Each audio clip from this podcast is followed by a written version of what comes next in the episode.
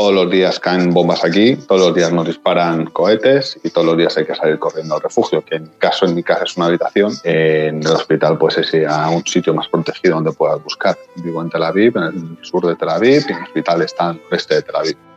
Mi especialidad son médicos de primera necesidad, con lo cual no podemos ir al frente, pero hay otros médicos de otras especialidades que son de mi hospital que han ido donde estén. Ah, otra cosa que no se hace aquí es no se comparte mucho la información de dónde va cada uno.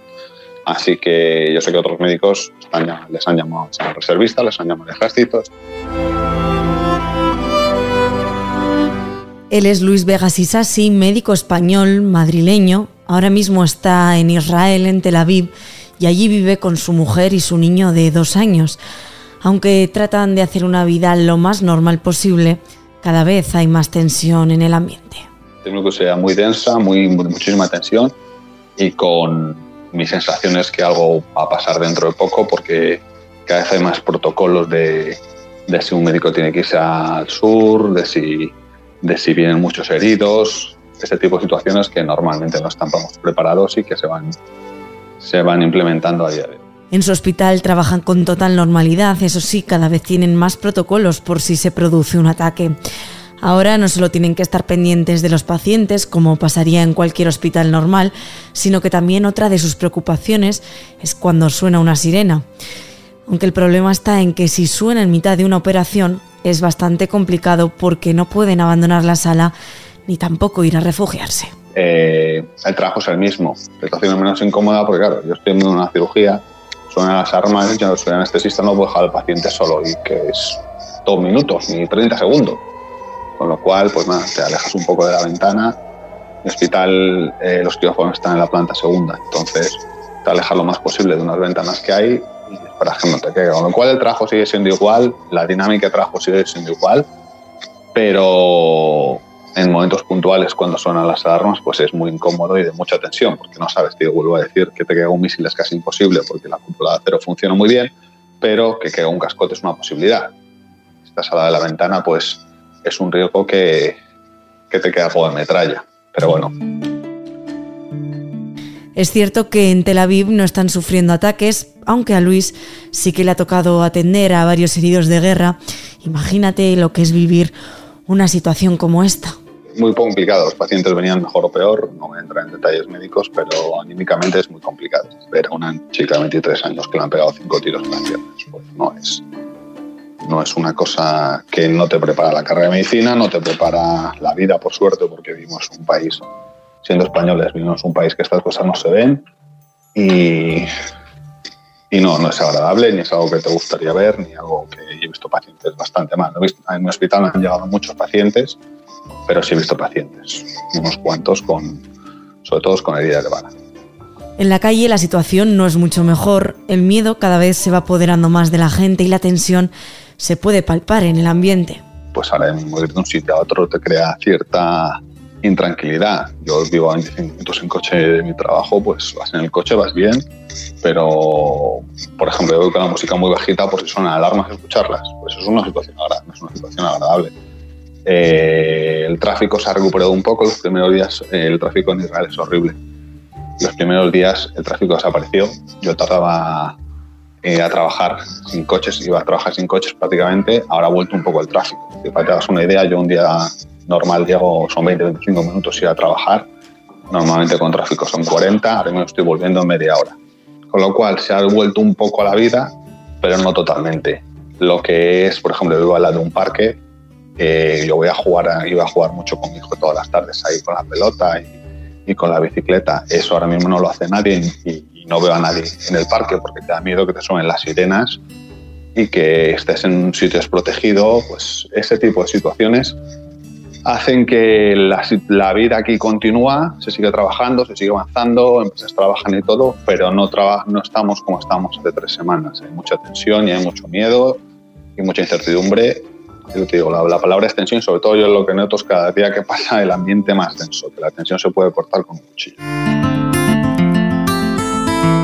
Los españoles que están allí, que han decidido quedarse en Tel Aviv, se comunican por un grupo de WhatsApp y es que en una situación como esta lo usan para poder evadirse de todo el drama que rodea al país. aquí. En el grupo hablamos sobre todo del día a día, de cómo vemos la situación, de un poco, cada uno descargar un poco tensión, contar uno su, su experiencia y de vez en cuando pues hablar un poco de chorradas. De, el, otro, el otro en el grupo un debate de, historia, de la historia palestina, la historia, pues un poco cosas menos, menos dramáticas. Porque otra cosa aquí es eh, el tema de la guerra y el tema de los atentados está presente al 300%. Es imposible escaparse de eso y digo, el ambiente es muy denso y a nosotros en nuestro grupo de españoles pues un poco de, de aquella manera nos sirve un poco como válvula de escape y luego sobre intentar, intentar apoyarnos y contarnos un poco las cosas. Desgraciadamente en esta guerra también viven los niños, los más pequeños. Es el caso del hijo de Luis, que tan solo tiene dos años. El niño, las guardias están cerradas, cuando no están a jugar con el niño tengo que estar yo, con lo cual organizativamente es muy caótico, muy complicado a día de hoy y cuando suenan las alarmas vamos a la habitación de búnker, la habitación protegida y le pongo un vídeo de animales, con lo cual mi hijo de pro es la única persona de de Israel que está contento, porque cada vez que, que suenan las alarmas de un vídeo que le encantan, así que él cada vez alarmas sonríe empieza animales, animales, que es lo que le gusta. Supongo que cada uno llevará, de cuando son más mayores, pues, pues es más complicado explicar lo que está pasando. se han acabado el colegio, se han acabado los, las salidas, es un poco, un poco más complejo cuando ellos son mayores. en el caso particular es más o, menos, más o menos sencillo porque es muy pequeño. Desde el 7 de octubre, los españoles que han querido salir de Israel lo han hecho. Allí ahora solo quedan los que, por distintos motivos, han querido quedarse. Lo primero que hicieron todas las compañías aéreas fue cancelar los vuelos. La única que se ha mantenido siempre volando ha sido la, bandera de aquí, que se llama el AL, que es como Iberia en España. Esa sigue volando a todo el mundo sin problemas. Entonces, los, que, los españoles, que primero los turistas, se fueron con los dos aviones que puso el gobierno. Y y luego en los aviones entró mucha gente que quería irse. El 90 y muchos por ciento de la gente que quería irse se ha ido. No es cómodo, pero fuera de eso, pues intentar un mensaje de tranquilidad, que esto está tranquilo, que no va a pasar nada y que es una mala época y se pasará.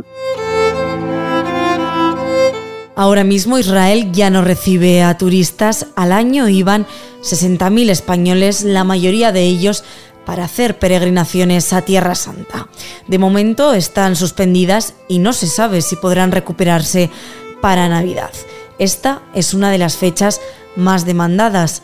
Fray Luis Quintana es un franciscano, es también vicecomisario de Tierra Santa y él es la persona que se encarga de coordinar las cerca de 300 peregrinaciones que salen al año desde España.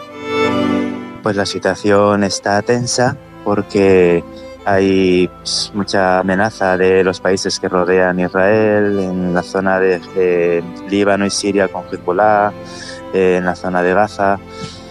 Em, sé que en Jerusalén se está volviendo al ritmo normal, me contaban que los colegios ya han abierto, que las tiendas eh, están abiertas, peregrinaciones no tenemos ahora ninguna, hemos tenido que aplazarlas todas. No decimos suspender porque confiamos en volver cuando, cuando todo se restablezca, pero sí aplazarlo pues unas semanas o el tiempo que sea necesario hasta que haya hasta que pueda haber seguridad para los peregrinos.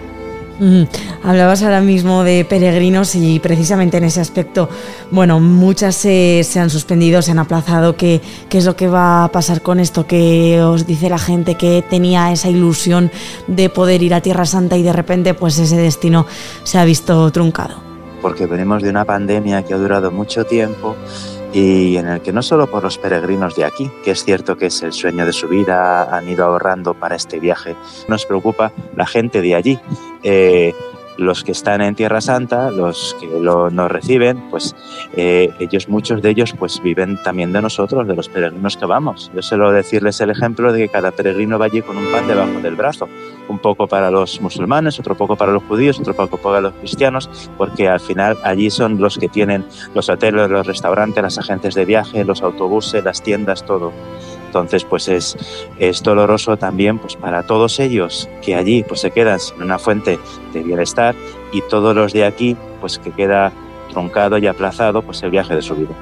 Mm, ¿Cómo os traslada la gente que vive allí, cómo lo está viviendo? Porque al final supongo que ahí hay una convivencia de culturas al margen de todo el conflicto. ¿Cómo, cómo está?